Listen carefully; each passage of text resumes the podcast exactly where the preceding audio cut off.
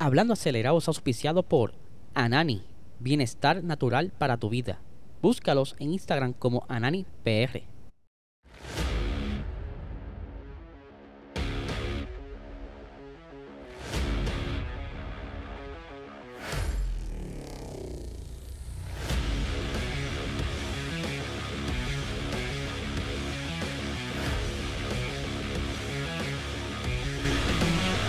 Saludos amigos fiebre bienvenidos a todos a otra edición más de Hablando Acelerable. les espero que se encuentren bien. Ya hoy es martes, ya pasamos lo peor que es el lunes. Pero este miércoles tenemos Box Talk.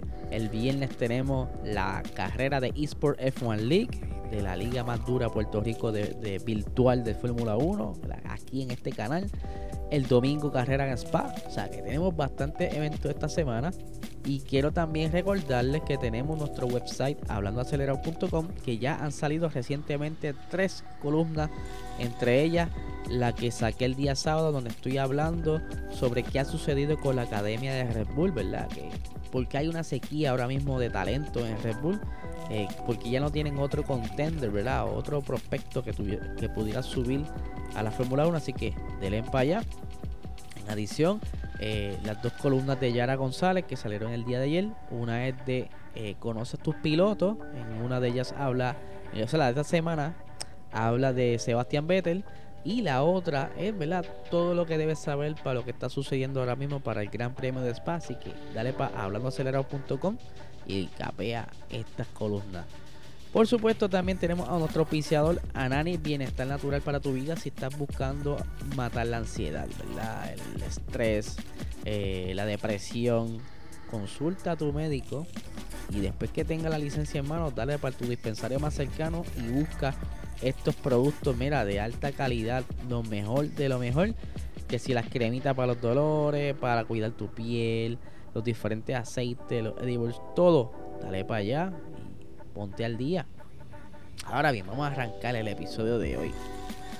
Ustedes saben muy bien que el tema de los circuitos de la Fórmula 1 ha sido uno de bastante en las pasadas semanas. Por ejemplo, vamos a arrancar primero con el Gran Premio de Rusia. Ustedes saben muy bien que el Gran Premio de Rusia pues, fue cancelado por esto de Revolut de Putin, que invadió Ucrania y todo lo demás, y que pues, ¿verdad? Le cancelaron el contrato y prometen, o sea, la FIA promete no regresar más a, allá a Rusia, incluso dicho por el señor eh, Stefano Domenicali, donde él dice aquí lo siguiente, siempre he creído que nunca debes decir nunca, pero en este caso puedo prometer en total seguridad que ya no, no negociaremos con ellos, no habrá más carreras en Rusia. Pero eh, a estas palabras le llegaron al promotor, a quien organiza el evento allá en, Rusia, eh, sobre lo que estuvo diciendo Dominicale. Dice, la situación actual en los deportes está extremadamente politizada y debemos tomar, unas, eh, debemos tomar las palabras de Dominicali con esto en mente. Lo que dijo tiene una marcada connotación política que nada tiene que ver con el verdadero espíritu deportivo.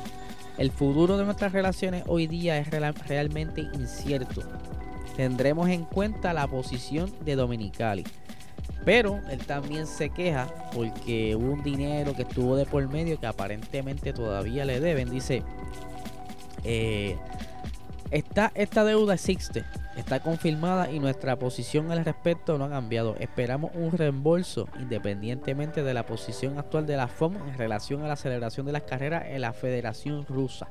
O sea, están pidiendo los billetes para atrás de la misma manera que está eh, Mazepin y Uralcali pidiendo lo que le deben a Mazepin en sueldo más los oficios otorgados adelantados al equipo Haas. Ahora bien, siguiendo con las pistas rapidito.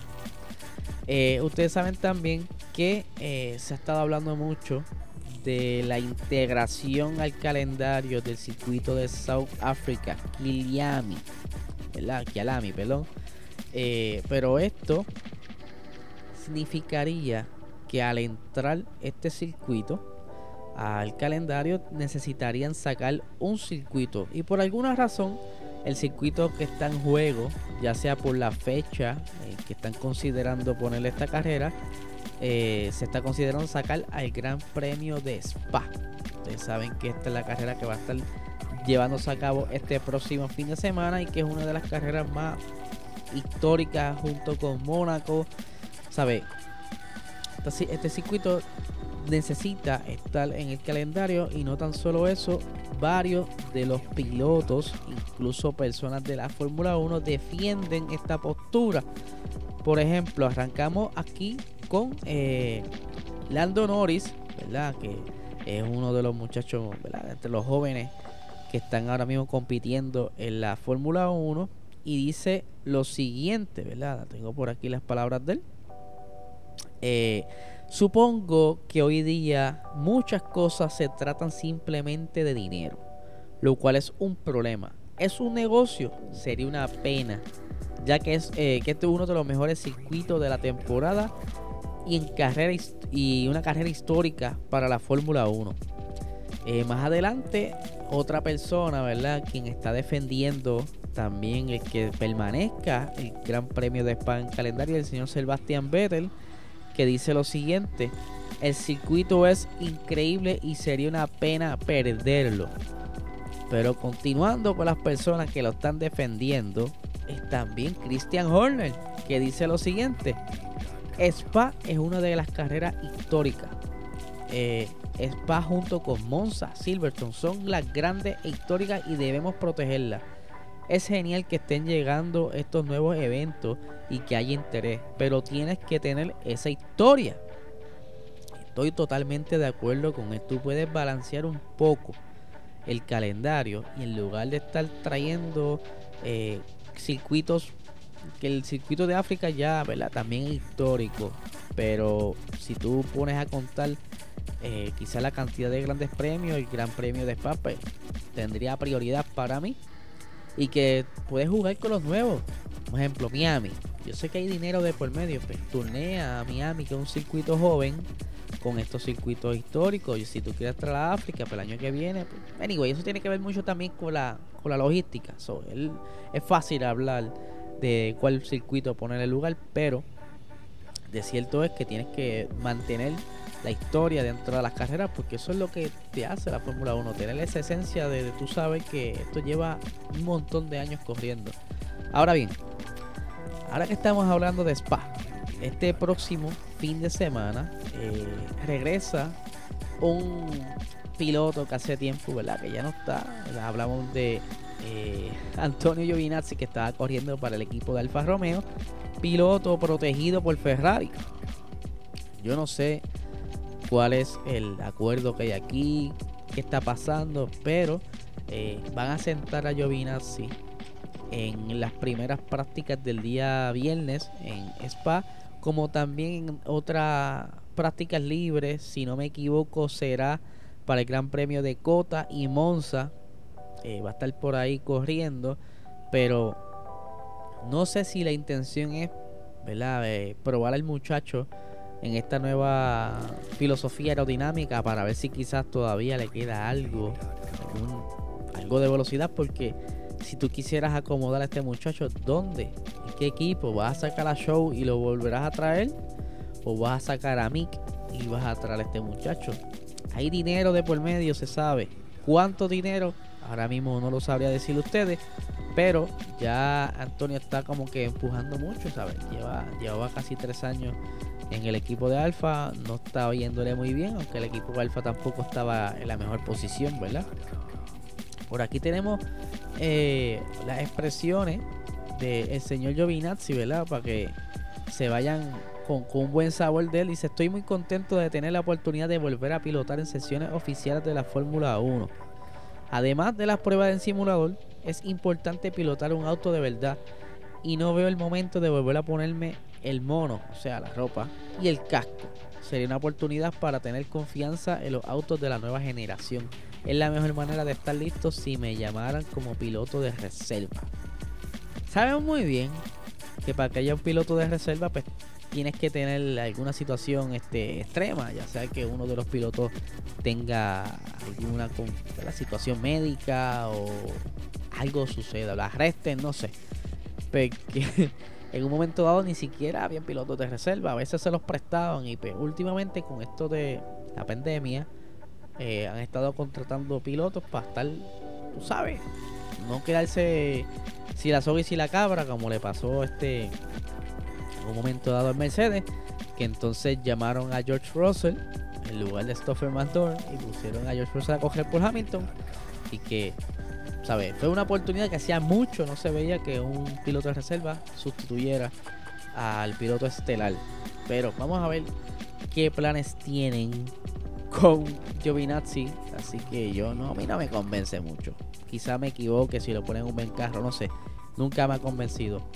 Pero ahora bien, eh, para los que no sepan, hace poco probaron, aprobaron eh, unas nuevas medidas en MotoGP. Y dirán, ¿por qué rayos ser hablando de MotoGP? Bueno, si me tienes hablando hace jato con de Fórmula 1, pero pues le cuento. Ustedes saben que eh, la Fórmula 1 desde el año pasado está coqueteando con esto de Spring Races y que ya para este año vuelven o regresaron con la Spring Races que para el año que viene van a traerlas. ¿Qué sucede? Para la MotoGP ahora van eh, a implementar este formato de fin de semana y se espera que sean todos los fines de semana. No como la Fórmula 1 que lo tienen uno aquí y uno allá. En la MotoGP serán todos los fines de semana. Ahora tendrán eh, doble carrera, por decirlo así, ese fin de semana. Incluso el señor Fernando Alonso, por eso lo tengo aquí en la, en la pantalla. Está bien contento por esto. Y dice lo siguiente, dice, pienso que es una gran idea, permitirá ofrecer más acción el sábado. Así que eh, ya estaremos atentos al televisor el sábado y no solo el domingo. Fernando Alonso también, ¿verdad? Tiene eh, su, fanático de la MotoGP, pero esto le afectará el budget a la MotoGP. Hmm, bueno, pero no al nivel que lo ha estado afectando en la Fórmula 1, ¿verdad? Con esto del budget cap. Y les cuento, es que Mercedes ellos son bastante inteligentes. Este año les dieron 140 millones a cada equipo para, o sea, le dieron un límite de 140 millones para poder manejar todo durante el año. A esto se le suman eh, el porcentaje de, de, dinero extra por las carreras de sprint, en adición a lo que se le añadió por esto de la inflación. Pero el equipo Mercedes ha estado como que atento a todo esto. Ellos pues han tenido unos problemitas durante los principios de año y que han estado trabajando en varios experimentos, en varias mejoras, todo por buscar la manera de controlar el porpoising. Algo que este fin de semana que viene, pues ya la FIA va a estar metiendo la cuchara para ir entonces controlando esta situación, que no haya ninguna eh, violación al reglamento, cuestiones de suelo y demás. Pero ¿A, qué voy con esto? Eh, Mercedes contrata a un ingeniero financiero y ese ingeniero financiero está pendiente a todo lo que se mueve en el equipo Mercedes y me refiero a todo lo que tenga que ver con dinero. Desde una paleta de chicle, ¿verdad? Que es parte de la dieta de los pilotos, por decirlo así, hasta la goma, hasta la última goma que se compra y que esto es obviamente para ir estudiando eh, dónde están las oportunidades y ya para el año que viene reaccionar a todo esto. Dice aquí lo siguiente, eh, tengo por aquí unas expresiones del señor Toto Bull, dice, tenemos un rastreador con ingeniero financiero que hace un seguimiento de cada proceso y cada pieza que entra en el monoplaza. Así que cuando sacamos cosas del camión o del vagón, el ingeniero financiero anota el valor. Cuando se utiliza y se, o sea, cuando se utiliza y se contabiliza. Se está siguiendo esta tendencia como hemos planeado. No trajimos mucho al principio, pero ahora se está estabilizando. Eh. Ya próximamente el budget, según el plan inicial, se le van a restar 5 millones cada año hasta llegar a un, creo que es un, eh, una meta de tener 115 millones, si no me equivoco. O no sé, no sé si es que lo cambien a última hora, pero si quieren llegar a un límite, mira, hasta aquí, acostúmbrate a vivir con esto. Eso es lo que queremos. Eh, por hasta qué punto ellos van a poder llevarlo, ¿verdad? Eso no es tan fácil, ¿verdad? Con la boca de un mamey y ponerle un papel más fácil todavía. Pero una muy buena estrategia del equipo Mercedes para monitorearse, ¿verdad? Velar que todo esté bien al chavo y obviamente sacar oportunidad de decir, mira, esto que estamos comprando realmente no es necesario, loco. ¿Para qué estás comprando eso? Si lo usaste una vez, mejor compra uno y lo limpia. No sé, estoy aquí sacando ejemplos random. O decir, mira, en esta zona tenemos una gran oportunidad, estamos gastando mucho de esto.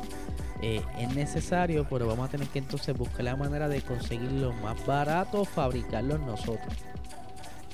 Esto es lo que pudiera estar haciendo, ¿verdad? Según puedo entender. O decir, papo, te pasaste, no puedes comprar más ninguna X pieza, eh, tienes que vivir con lo que tienes. ¿Verdad? Poniéndole quizá unos límites al, al ingeniero financiero para ir analizando la situación. Así que nada, gente, este es el episodio de hoy. Si tienes algún comentario, alguna duda de lo que estuvimos hablando en el episodio de hoy, déjalo aquí en los comentarios.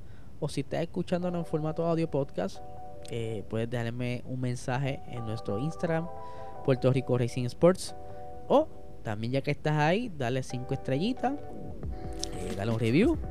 Si estás aquí en YouTube, suscríbete para más contenido como este.